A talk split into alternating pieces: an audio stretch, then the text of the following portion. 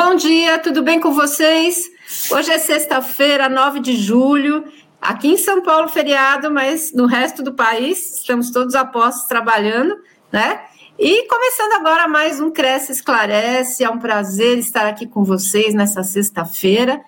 E já quero agradecer a companhia de todos e agradecer uh, ao nosso convidado por ter aceito o nosso convite. Hoje estamos aqui com Adriano Augusto Fidalgo, que é corretor de imóveis, é advogado e já é palestrante aqui do nosso Cresce, já deu várias lives aqui com a gente e vai falar sobre fake news, um assunto que está é, na moda hoje, né?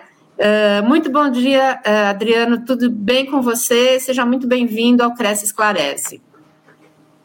Bom dia, Sônia. Bom dia a todos os colegas corretores. Eu sou corretor também. É uma honra estar aqui no Cresce e sempre sou muito bem recebido e é muito gostoso poder é, participar e trocando informações com os colegas. A gente que agradece, a honra é nossa de ter você aqui e partilhar e compartilhar desses conhecimentos tão importantes que uh, os nossos corretores têm absorvido com as suas lives e com as suas palestras aqui para para os colegas. Já quero deixar de antemão é, o aviso aos nossos uh, corretores que estão nos assistindo, que podem mandar suas perguntas pela internet, pelo, pelas redes sociais, que a gente vai estar, na medida do possível, respondendo a uh, todos os questionamentos, as dúvidas que vocês possam ter sobre fake news. Então vamos lá, pessoal. É, Adriano, do ponto de vista jurídico, o que, que caracterizam as fake, fake news? Bem, a, as fake news é, geralmente são aquelas notícias falsas, né? até alguns autores criticam a própria nomenclatura. Né? E aqui no Brasil nós não temos uma legislação específica sobre isso, há um projeto de lei 2630-2020, que é o que está mais adiantado, tramitando agora perante o Congresso Nacional, é, a lei é chamada Lei Brasileira de Liberdade, Responsabilidade e Transparência na Internet. Então, nós não temos é, um tipo penal específico sobre fake news no momento. É, as situações são enquadradas como injúria, calúnia e difamação. É, também, quando a honra de alguém é atacar, atacada, a fake news traz algum prejuízo, essas situações têm chegado ao judiciário por meio de ações indenizatórias, em que o ofendido é reparado e eventualmente ele busca uma liminar, né, uma decisão bem no, bem no começo do processo para remoção daquele conteúdo que gera dano para ele, né, no caso a vítima. E quando a gente recebe um texto pela internet, que tipo de informação que a gente tem que checar para ver, para identificar se ele é verdadeiro ou não? Porque isso é a coisa que acho que é mais comum no dia a dia que, que, que, acontece com todos nós, né? A gente recebe um texto, seja ele qual assunto for, e a gente não tem certeza se aquilo é verdade ou não, né? Como é que a gente pode checar essas informações? Certo. É, retomando um pouquinho a pergunta anterior e, e emendando com esta, eu lembrei de uma situação, né, em que uma funcionária pública ela levou o seu cão no tratamento numa clínica veterinária e não gostou da, do resultado. Né? Ela foi para as redes reclamando chamando o titular lá da clínica de carniceiro, trabalho porco, coisa do tipo, falando muita, muito, muitas coisas ruins né, sobre aquele atendimento. O ofendido ficou sabendo, entrou na justiça e provou, é, com perícia, né, é, que o tratamento para o cão foi o melhor possível. Né? E a, a moça que propagou essas ofensas, ela era funcionária pública, uma outra moça que era ativista na área de proteção dos animais, compartilhou. Então, o que aconteceu? Ambas foram condenadas a pagar 10 mil reais cada. Né? O valor era maior, mas foi reformado no tribunal. Então, como prevenir né, as fake news? Como evitar de cair nessas situações? Eu fiz aqui até umas anotações. É, a gente tem que pesquisar a fonte original, né? Da onde que vem aquilo? É real? É crível? Não é? É exagerado? Porque algumas é, vêm com um tom alarmista, né, para chamar atenção, para chamar para curtidas, para likes, né? É, eu lembrei de uma situação também que aconteceu alguns anos atrás sobre um, um, carimbo que as pessoas estavam colocando nas notas e falavam na notícia que aquelas notas não seriam recebidas. Aí eu pensei, poxa, notas onde eu tenho que consultar Banco Central. Aí fui, verifiquei e depois de algumas horas o Banco Central tinha emitido um comunicado é, deixando clara aquela situação. Então nós temos vários portais aí que são bem interessantes para checar quando há essa dúvida. É, agência Lupa, Fato ou Fake, Agência Pública Truco, E-Farsas, Fake Check, tem boatos.org e a, as próprias instituições, né, é, vendo a importância desse assunto, têm aberto canais, por exemplo, Ministério da Saúde, o Conselho Nacional de Justiça, a própria ONU, ela tem um canal lá que ela treina as pessoas para é, verificarem isso.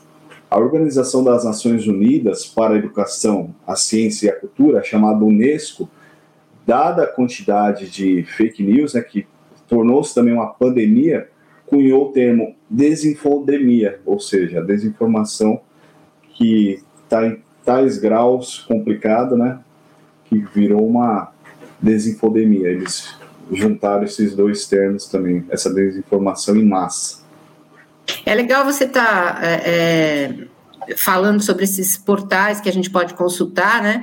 Porque normalmente a gente não tem muito essa preocupação, né? Eu estava até comentando com você antes da gente entrar no ar, de que quando, quando a gente faz uma faculdade de jornalismo, né, pelo menos antigamente era assim, existia essa preocupação de checar a fonte, checar a informação para ver se ela era verídica antes de, disparar por aí, né?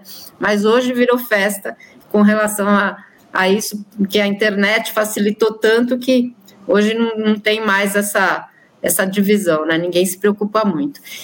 E que tipo de problema que o corretor pode ter se ele divulgar fake news para os seus clientes? É, o que acontece, né? Você está falando da, da questão do jornalista, realmente é, é um campo minado, né? É, eu creio que isso também deu mais importância à função de jornalista. Né? Os jornalistas, as empresas de checagem é, têm esse poder de nos auxiliar. É, o que acontece né, se o, o corretor é, participar disso? Né? Se for algo é, reiterado, né, porque o que acontece também, todos nós já caímos numa fake news em algum momento, né, porque às vezes a situação vem tão formatada, né, é, porque às vezes é um fato real, mas fora de contexto, fora da data, a gente acaba imaginando, ou você acredita na credibilidade da, da no caso, eu caí uma vez num site, né? Então não, não houve uma checagem por, por conta é, por eles e eu acabei indo na, na onda. Né? Um colega me, me corrigiu e eu aceitei, né? Até agradecendo, porque realmente é, essa, essa é uma função né, de um, é uma missão, vamos dizer, de cidadania e de educação de poder auxiliar o outro a, a perceber a falha e corrigir.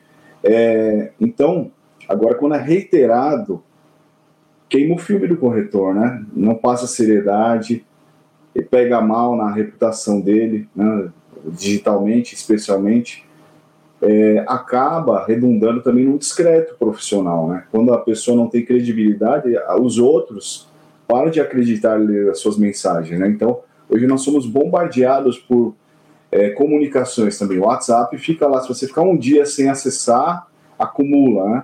muita coisa.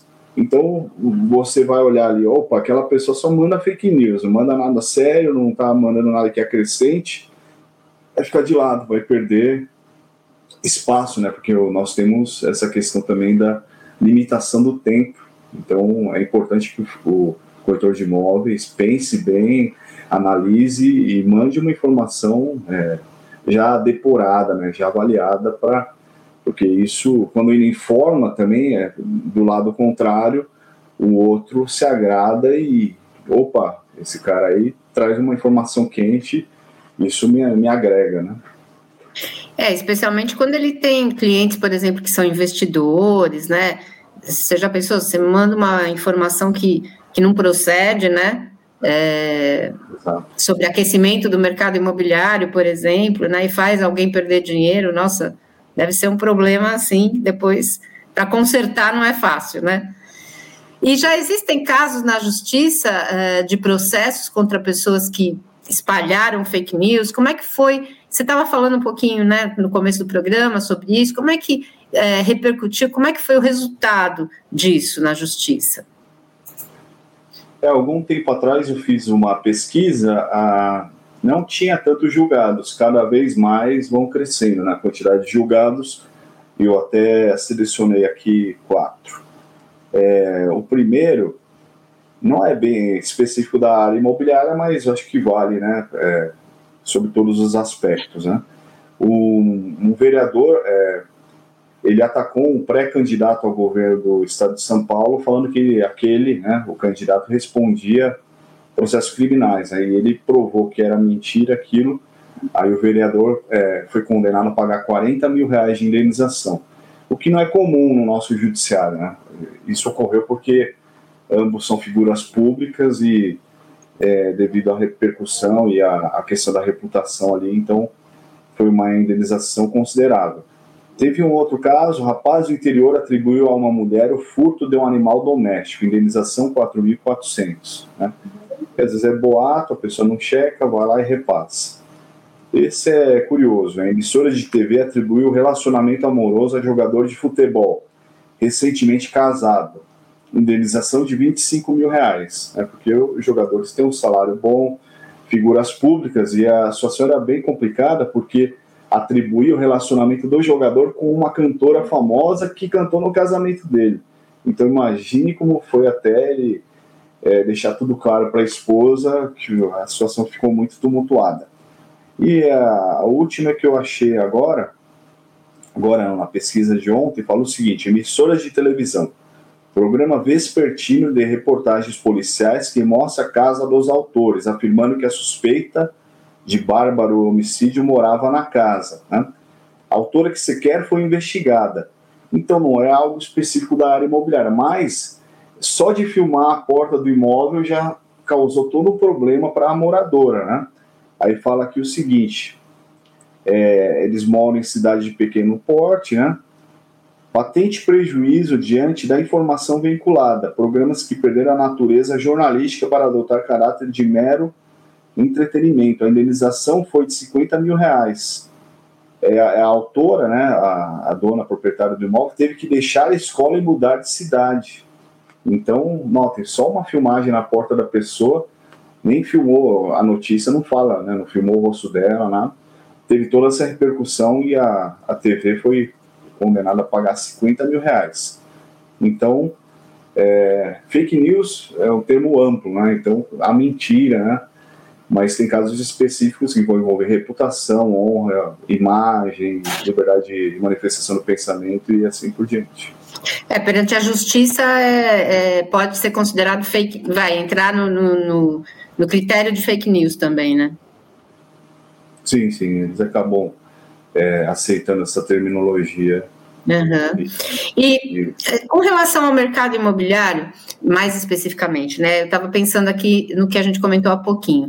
É, que tipo de consequência um boato pode causar sobre um, um aquecimento no mercado imobiliário quando se trata de fake news para um investidor, por exemplo? É, o seguinte, pode induzir os potenciais interessados a investir na área. Né? induzindo em erro. Né? Se provado que o corretor sabia que aquela informação era falsa, entendo que a conduta é antiética. É, até selecionei aqui o Código de Defesa do Consumidor e o Código de Ética do, do corretor de imóveis, né? porque ali ele está fazendo uma propaganda enganosa, ele está visando estimular um mercado que, na verdade, não, não, não é real. Né? Vamos partir dessa premissa. Até é, no começo, da, antes da pandemia, teve um, um grande empresário aí que falou é, que o mercado estava aquecido, tudo foi provado depois que era, não era verdade.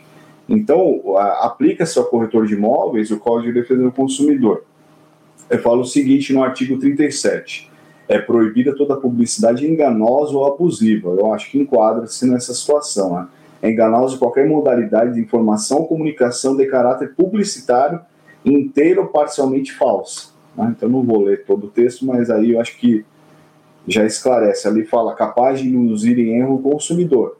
E o nosso código de ética é muito claro também. Eu creio que se enquadra pelo menos nesse artigo 4 além de outros no nosso próprio código. é, cumpre ao corretor de imóveis em relação aos clientes, interar-se de todas as circunstâncias do negócio antes de oferecê-lo, apresentar o, ao oferecer um negócio dados rigorosamente certos, não cometindo detalhes que o depreciem, informando o cliente dos riscos e demais circunstâncias que possam comprometer o negócio. Então, se falar que está aquecido, está vendendo muito, é, né, às vezes, ah, vendeu 10 no final de semana. É mentira, né? Então, se eu creio que se for provado, é, o corretor pode até responder civilmente, porque ele está induzindo ali, né? Ele está usando mecanismos de marketing ali. eu nem diria que é marketing, né? Porque mentira não é marketing, né? Mas é uma situação é, inculcando, né? A, o comprador a fazer uma aquisição, né? Um exemplo bem rapidinho, não, não foi fake news, mas é, eu creio que, é, é, de forma geral, pode se enquadrar. O empreendimento no interior, aí alguém já deve ter ouvido falar, não vou nomear, é, tem uma rede de hotéis, parque aquático tudo mais. Então, isso, é, eu até tive um cliente assim, foi divulgado em várias mídias aí, que as pessoas iam lá no parque, a incorporadora levava os clientes para tomar um champanhe, é, davam almoços, faziam todo toda uma encenação para provar que aquele negócio era promissor, que além da pessoa poder usufruir, ela poderia é, colocar na rede quando não fosse usar e lucrar com a locação.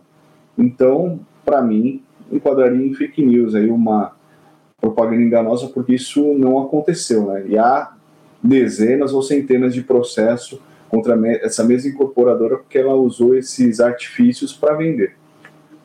É bom você estar tá tocando nesse assunto, Adriano, porque a gente fica pensando, né? A gente às vezes acha, não, eu vou é, estimular o meu cliente de alguma forma, né? Vou falar que o mercado está aquecido, vou. Precisa tomar cuidado com o tipo de informação que você passa e com o tipo de cliente que você tem, né? Para não induzi-lo ao erro, né? E de repente você ter um processo aí, o, que você achava que ia ser lucrativo para você acaba sendo um prejuízo, né? Na área da saúde, a gente teve um grande número de fake news é, de um ano para cá, principalmente por conta da pandemia, né? Como é que a gente pode fazer para não se deixar levar por essas notícias, especificamente no campo da saúde, que eu acho que é, hoje em dia não tem quem não esteja interessado nisso, né? Queria que você desse algumas dicas para a gente sobre isso. É comum, em todas as áreas é bom checar, né? Duas, três fontes, né? O o próprio Ministério da Saúde abriu um, um canal para esclarecer e desmentir várias situações. A Fiocruz tem um, um checklist legal, né? É, eu não lembro se foi no site da Fiocruz ou em outros, tinha as pessoas fazendo perguntas ou alegações de tratamentos bizarros, né? Por exemplo, urina do bicho tal, né? Deixar congelando, não sei o que lá. Então, eles foram refutando, então esclarece bastante. As próprias empresas de tecnologia, Facebook, YouTube, etc., é, nas suas políticas já adotaram também fazerem filtros para evitar a disseminação de, de, fake news, especialmente ligadas à questão da, da Covid-19. Né? Então, é importante que haja essa mentalidade né, de ética digital, de respeito às pessoas, porque na situação anterior também, não é só por, por haver a a perspectiva de uma condenação judicial, é a questão de lisura, né, de ética. Hoje em dia nós falamos muito de compliance, né, de adequação às regras, né, é, a questão da govern boa governança. Então, seja você uma imobiliária pequena ou grande ou um corretor autônomo, é importante ter esse norte, né, de fazer a coisa certa, independentemente se as pessoas estão vendo ou não. E caso uma pessoa crie um perfil fake, e se faça passar por corretor de imóveis para intermediar as propriedades. O que é que o corretor, o verdadeiro corretor, deve fazer numa situação como essa? É, eu fiz algumas anotações aqui que eu acho pertinentes também. É, pode responder o criminoso por falsa identidade e eventual estelionato se conseguiu enganar alguém. Né? Então, é, o grande problema é identificar essas pessoas. É claro que nós temos ferramentas aí de identificação do IP, a polícia tem mecanismos, mas no primeiro momento tem esse problema. Mas da, da ótica do corretor, o que fazer? Avisar o Cresce, né? avisar a, a plataforma da atuação do cybercriminoso, por exemplo, WhatsApp, ou Facebook, ou Instagram, a um golpe é, contumaz, né, até tentaram me vitimar um tempo atrás, em que o cybercriminoso ele compra alguma base de dados, aí, por exemplo, pegaram a minha foto real do WhatsApp com outro número e começaram a contatar os meus parentes, né? no caso a base de dados era mais ligada às pessoas com, que tinham parentesco comigo. Aí falava, olha, troquei o celular, é, a me adicione aí, depois começaram a pedir dinheiro. Então, eles podem fazer um golpe dirigido para, para os corretores de imóveis nesse sentido. Então, é, avisar né, a plataforma, como disse, também recomendo o aviso público, fazer um boletim de ocorrência, um aviso público falando, olha, clonaram meu WhatsApp, olha, o Facebook é falso, o Instagram é falso, porque tem é, uma teoria da aparência, né? Se você sabe que estão usando o seu nome e você não toma nenhuma medida, já houve condenação da, da pessoa, né? Porque é, ela foi omissa nesse sentido. É claro que é discutível essa decisão, né? porque a, a pessoa já foi vitimada ela não tem culpa. Mas é, corre esse risco dela ser responsabilizada por não ser dirigente em cuidar dos seus próprios perfis.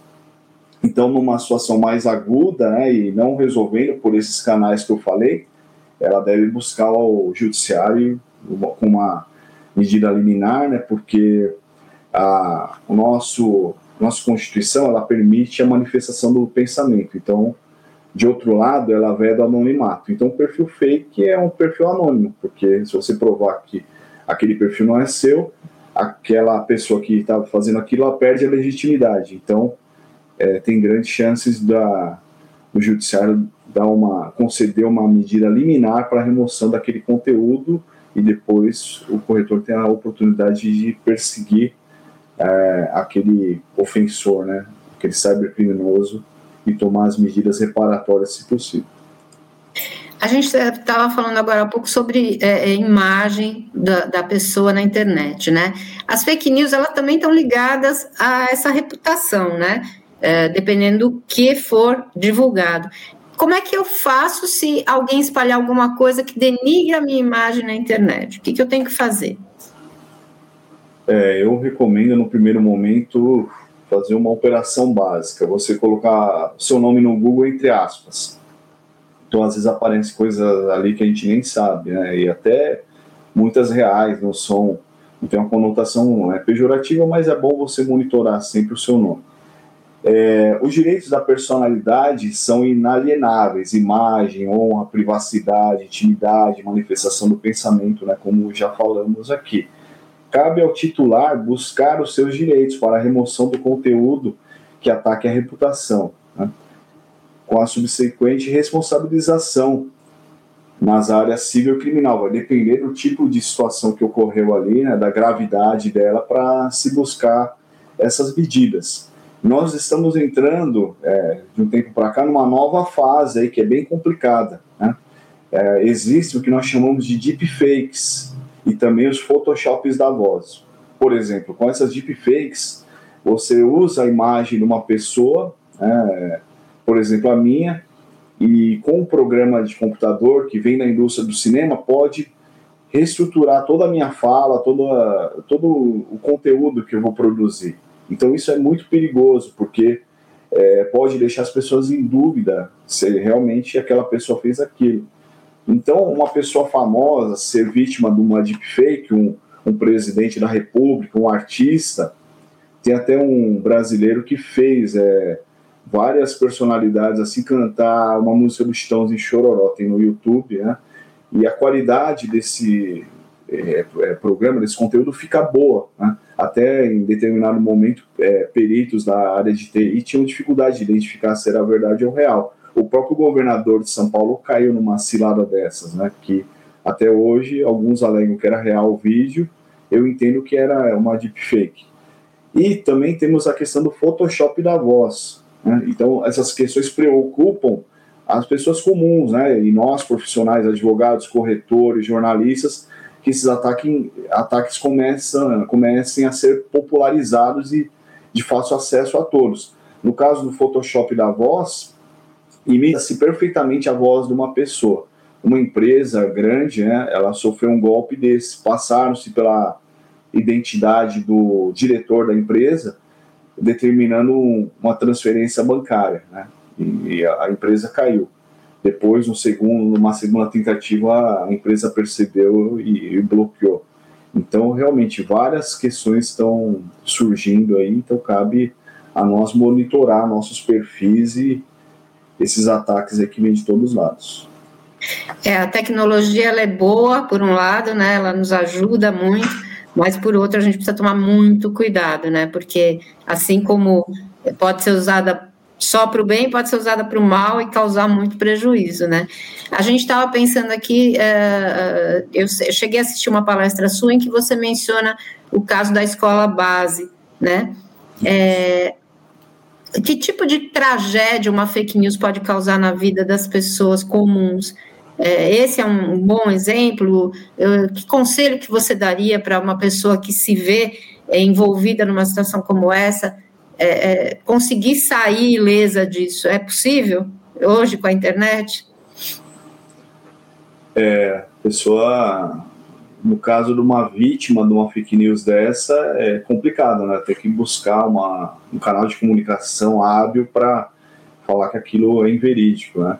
E realmente, eu cito a escola base, né, que é, foi até antes da internet, né, mas as consequências foram nefastas, né, a, a empresa quebrou, eu, eu li há, há um tempo atrás, né, que algumas pessoas adoeceram, outra, o casamento foi é, terminado, né, e teve indenização, mas demorou tanto que a, vida das pessoas é, já tinha sido destruída, né, então é, às vezes há uma uma imaginação, ah, quando o dinheiro vier da justiça vai estar tudo bem, né? E não, não repara, né? Tem, tem coisas que não são reparáveis. É, tivemos também outro exemplo, a bruxa do Guarujá, né? Que a moça foi confundida lá com retrato falado que era fictício, né? Do, de uma pessoa que estava fazendo magia negra com crianças, ela foi espancada até a morte Tivemos uma questão no México também, duas, um homem e o sobrinho foram numa cidade vizinha lá e confundiram eles ou criou-se um boato que eram criminosos, tentaram bater neles né, numa região, levaram para a delegacia. Aí é, pelas redes isso foi crescendo, incendiaram a delegacia e queimaram os dois vivos. Né? Então tivemos várias situações graves aí na Índia, né? é, realmente é necessário que as autoridades monitorem esse tipo de situação. Né? Então, quem for vítima de uma situação dessa tem que buscar uma autoridade policial né, rapidinho e, e esclarecer para que a coisa não cresça nessa, nessa amplitude. É muito complicado mesmo, né? E com certeza tem que tomar uma atitude rápida, porque senão é, a coisa fica complicada. Uh, Adriano, quero te agradecer tua participação aqui. Adorei conversar sobre esse tema. Espero que a gente retorne é, em breve para trazer novidades para o corretor que está em casa. E quero agradecer a participação de todo mundo que nos assistiu, que nos acompanhou hoje.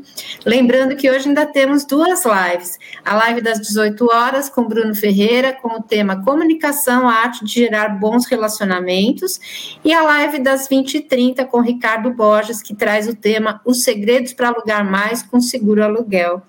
Muito obrigada, viu, Adriano, por ter aceito o nosso convite.